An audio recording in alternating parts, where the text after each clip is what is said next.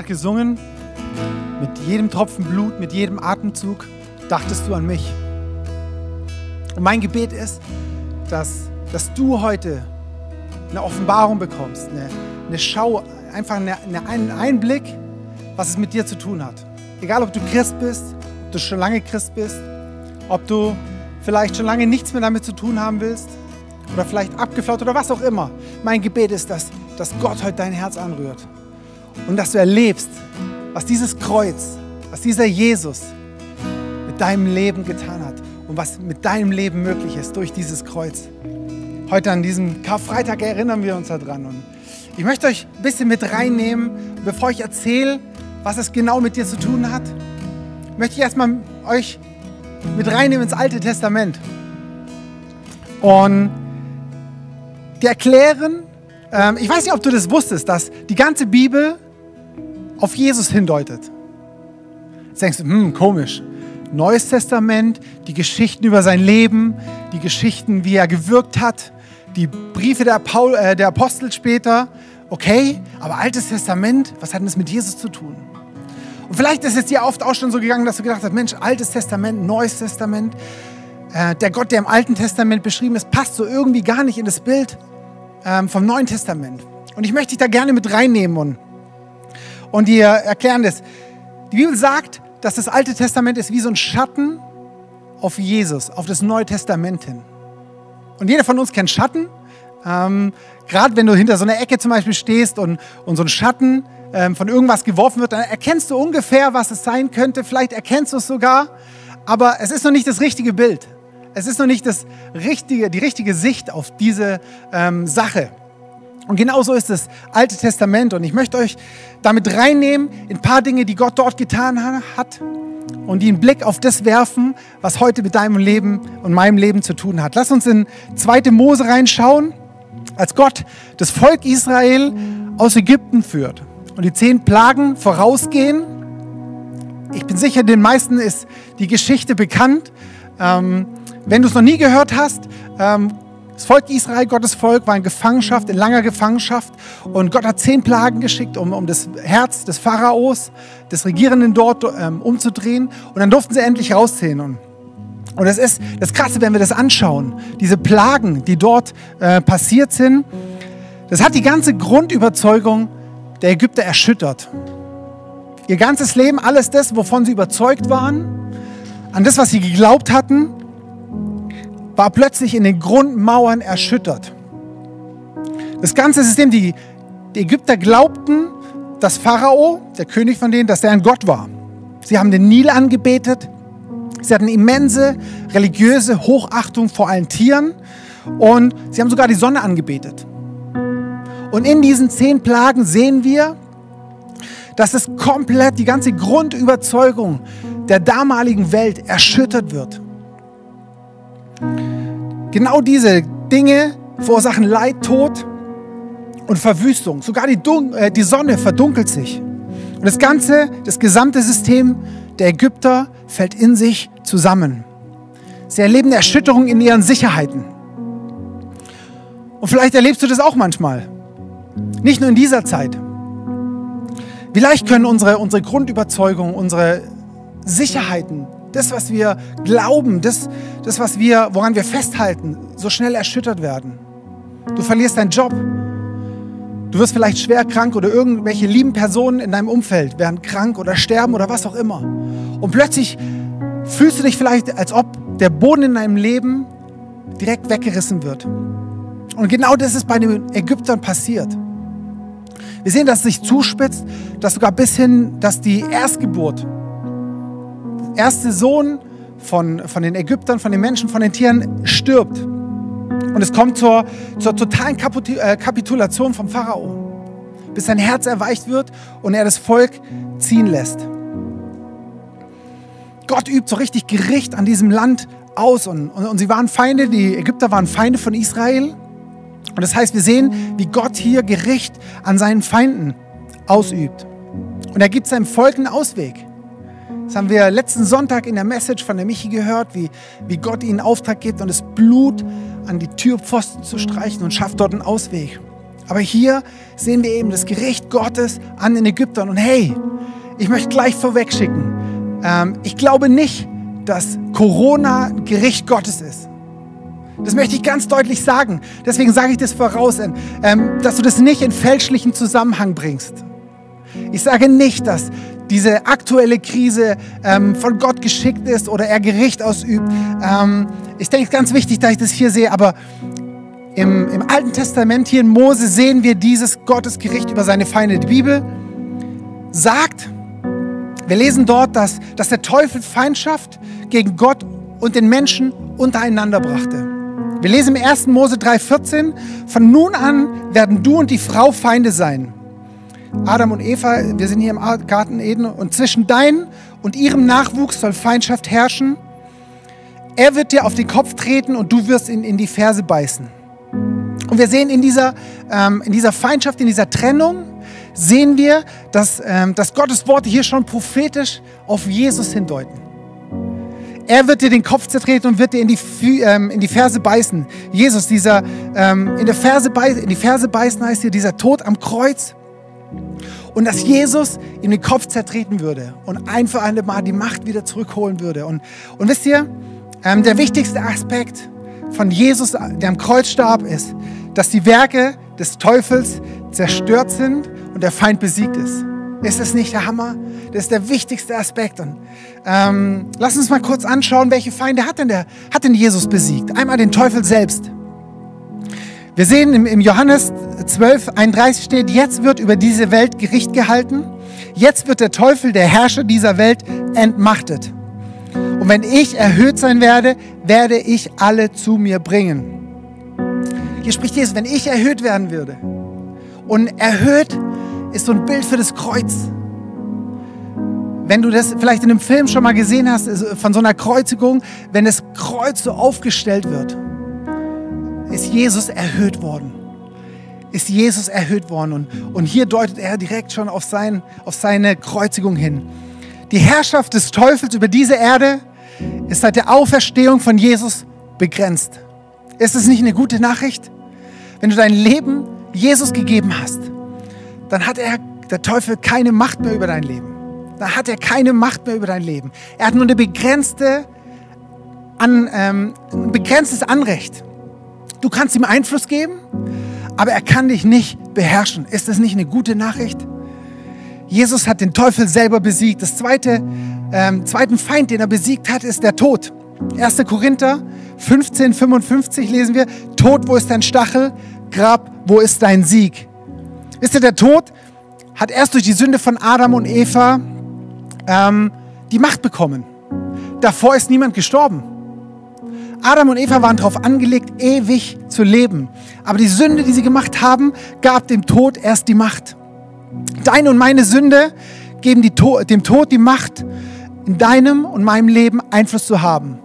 Aber Jesus ist gekommen und hat diese Macht besiegt. Ist es nicht Hammer? Jesus hat sich diese Macht wieder zurückgeholt. Als er am Kreuz gestorben ist, hat er diese Macht wieder zurückgeholt. Das dritte, ähm, der dritte Sieg Jesu über seine Feinde ist über Sünde. Im Römer 5,12 lesen wir, wir alle haben gesündigt. Es gibt nicht einen, der da ausgenommen ist.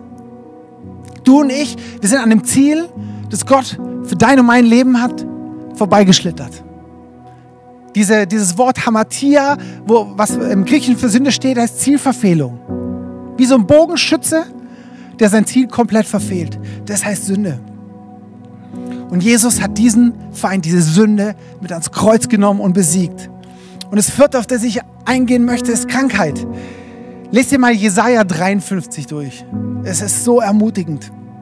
Dort, dort beschreibt Jesaja dort, prophezeit Jesaja auf Jesus, dass, dass Jesus alle Krankheiten auf sich nehmen wird, auf sich genommen hat. Wenn du da noch mehr hören möchtest, ähm, ich habe bei der letzte, vorletzte Woche bei unserer Live Prayer Session bin ich da ein bisschen tiefer drauf eingegangen. Ähm, hör dir die nochmal an, wenn du wissen willst, eben gerade Richtung ähm, Krankheit. Jesus trägt den Sieg über genau diese feindlichen Dinge. Und wisst ihr, es hat ihn alles gekostet. Es hat ihn alles gekostet. Warum? Warum war es nötig? Wisst ihr, Gott ist gerecht und heilig. Gott ist absolut gerecht und er ist absolut heilig. Deswegen kann er nicht einfach ein Auge zudrücken. Deswegen sagt er nicht einfach, ach komm, schwamm drüber. Ist doch nicht so schlimm gewesen. Und Ungerechtigkeit fordert immer Gericht. Ungerechtigkeit fordert immer Gericht. Und, und deswegen hat Gott dort im Alten Testament bei den Ägyptern genau diese zehn Plagen gesandt. Aber, und jetzt kommt das große Aber, weil Gott eben gerecht ist und vor allem ein liebender Vater. Die Bibel sagt, er ist langsam zum Zorn und er ist groß an Gnade. Gott wird als die Liebe in Person beschrieben. Die Liebe in Person. Ist das nicht Hammer? Deswegen hat er einen Plan. Ist es gut? Ist das nicht eine gute Nachricht? Er bietet seinen Schutz an. In, diesem, in dieser ganzen Misere, damals schon bei den Israeliten, bietet er seinen Schutz an. Und wisst ihr, bis dahin, bis heute, hat sich nichts daran geändert. An diesem Rettungsplan, an diesem Heilsplan, an dieser Möglichkeit, die Gott in diesen äh, Umständen, in diesem Umfeld schafft, schafft er einen Rettungsplan. Was hat er damals gesagt? Ich habe es vorgesagt, die Michi hat es letzten Sonntag gut erklärt mit diesen Blutpfosten, wo die Israeliten das Blut von Lämmern an die Türpfosten gestrichen haben. Und, Gott selber, Gott selber sorgt für den Schutz der Israeliten. Er ist für sie und er ist heute für dich. Er ist heute für dich. Und ich wünsche mir, ich wünsche mir so sehr, dass du das greifen kannst. Ich wünsche mir so sehr, dass du es nicht einfach nur weißt, nicht einfach nur drüber gehört hast, nicht einfach es nur wiedergeben kannst, sondern dass es tief in dein Herz runtersickert. Dass du, dass, dass dir wie, wie Schuppen von den Augen geht und du erkennst, was es für dich heute heißt, was für dich heute heißt. Er hat mit Jesus ein für alle Mal einen Ausweg geschaffen. Ein für alle Mal. Und nicht nur das, er, er bietet einen Tausch an. Einen Tausch am Kreuz. Wisst ihr, das Kreuz ist, ist Gottes Tauschangebot. Jetzt denkst du dir, ein Tauschangebot? Was soll ich denn eintauschen? Was habe ich denn irgendwie? Ich kann doch Gott gar nichts geben oder was auch immer. Jesus ist dort gestorben. Und er ist gestorben, damit du leben kannst. Das ist die Grundaussage. Dein Tod, das, das was du verdient hättest, kannst du dort am Kreuz eintauschen gegen das Leben von Jesus. Alles das, was, was ich eigentlich verdient hätte aufgrund der Dinge, die ich vermasselt habe. Alles das, wo, wo ich es verkackt habe. Das kann ich auf Jesus legen. Und alles das, was er verdient hat, durch sein schuldloses, reines, sündloses, perfektes Leben, was eigentlich ihm zugestanden hätte. Er ist dafür gestorben, dass ich dort eintauschen kann. Er nimmt meine Geißelung, er nimmt die Geißelung auf sich, er lässt sich niederschmettern, er lässt sich runter. Ähm, die Bibel beschreibt es so, dass, dass er so deformiert war, dass, dass ihn die Leute nicht mal mehr als Mensch erkannt haben.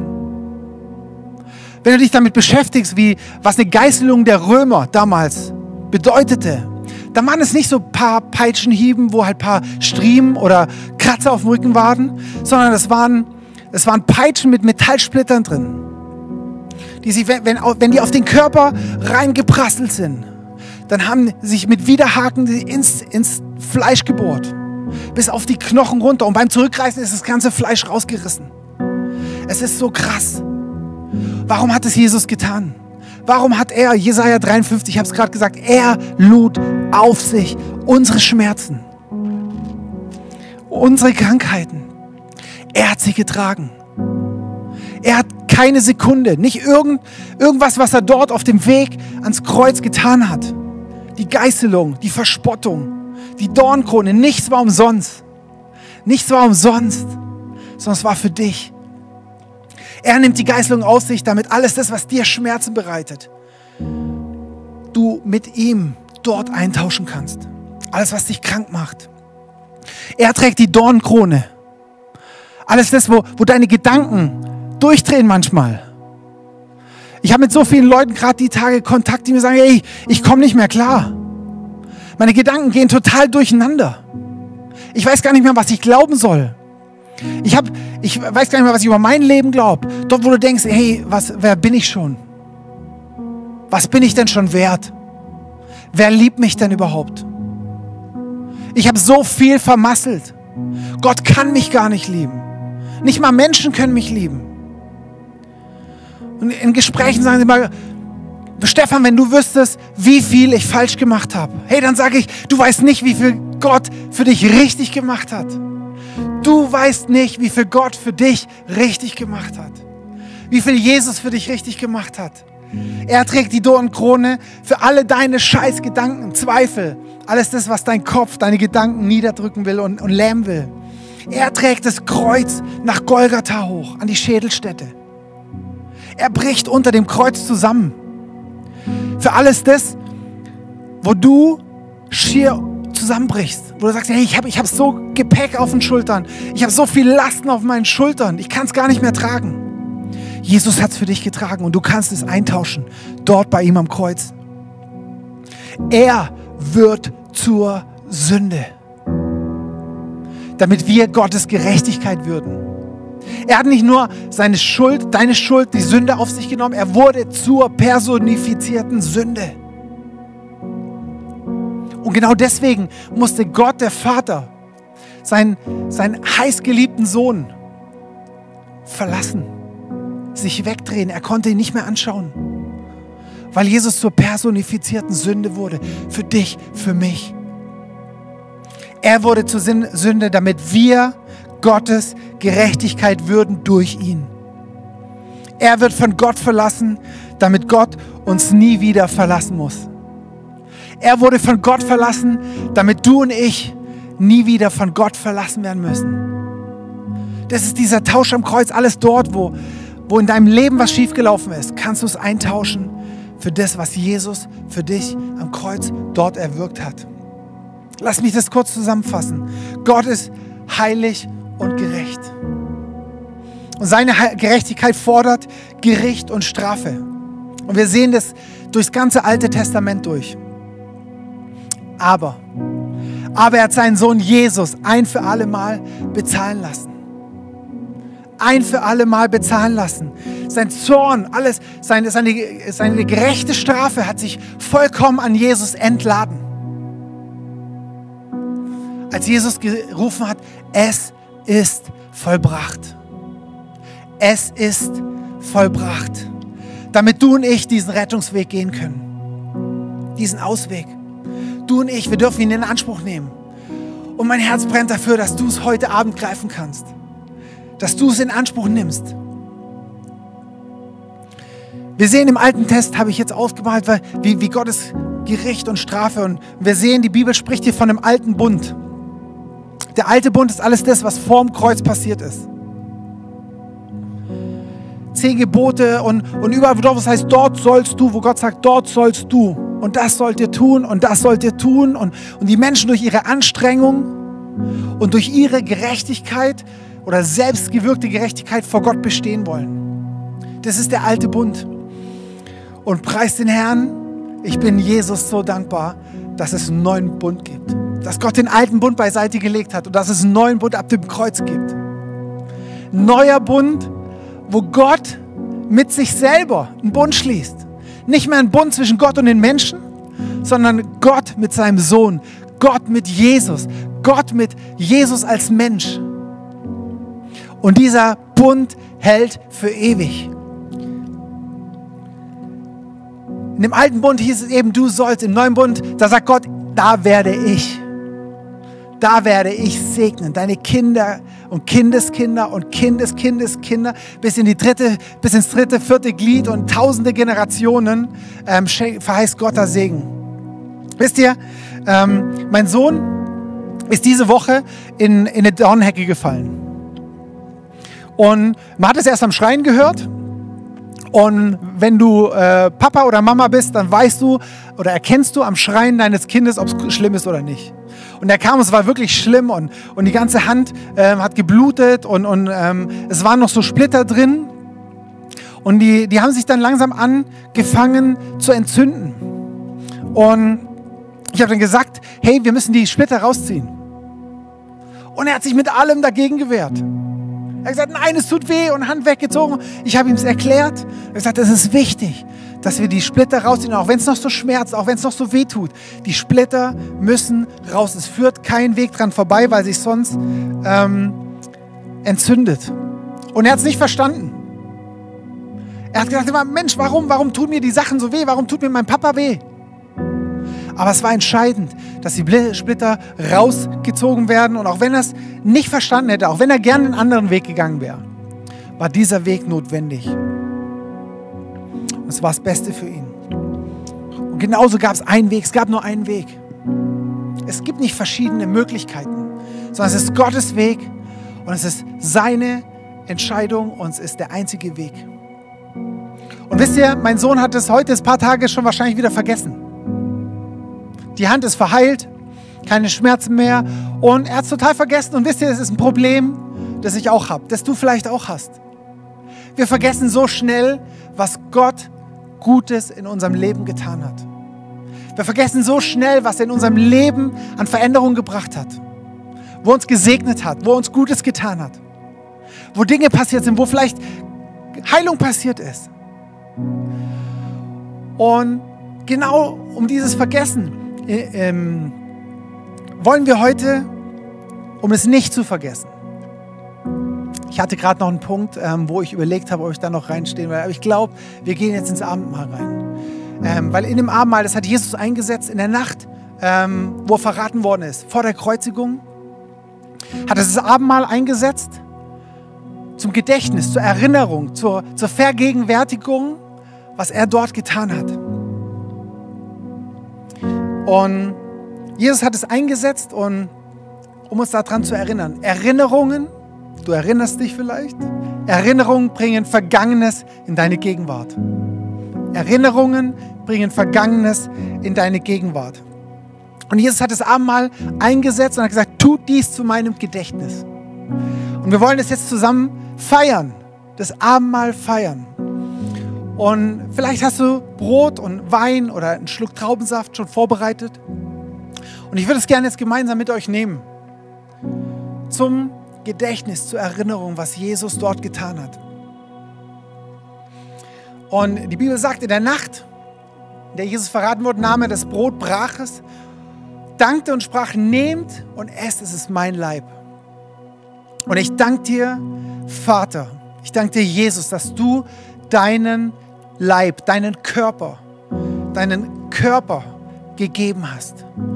Dich hast abschlachten lassen. Und dass wir dich mit diesem Brot symbolisch in uns aufnehmen können. Und indem wir das Abendmahl, indem wir dieses Brot essen,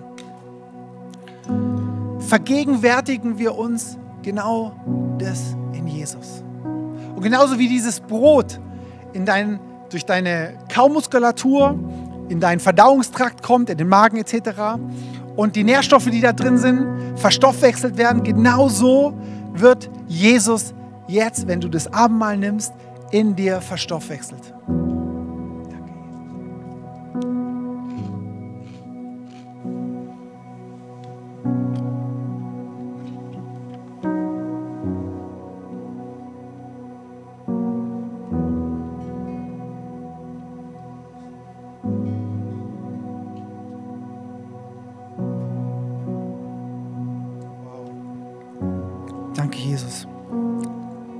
Desgleichen, nach dem Mahl nahm er den Kelch, dankte und nehmt und, und sprach, nehmt, es ist mein Blut, das Blut des neuen Bundes zur Vergebung eurer Sünden. Und Vater, wir danken dir für das Blut. Wir danken dir für den neuen Bund, den du geschlossen hast. Wir danken dir, Jesus, dass du dein Blut vergossen hast und dass wir das zu deiner Erinnerung, zu unserer Vergegenwärtigung in uns aufnehmen können. Ich danke dir für dein Blut.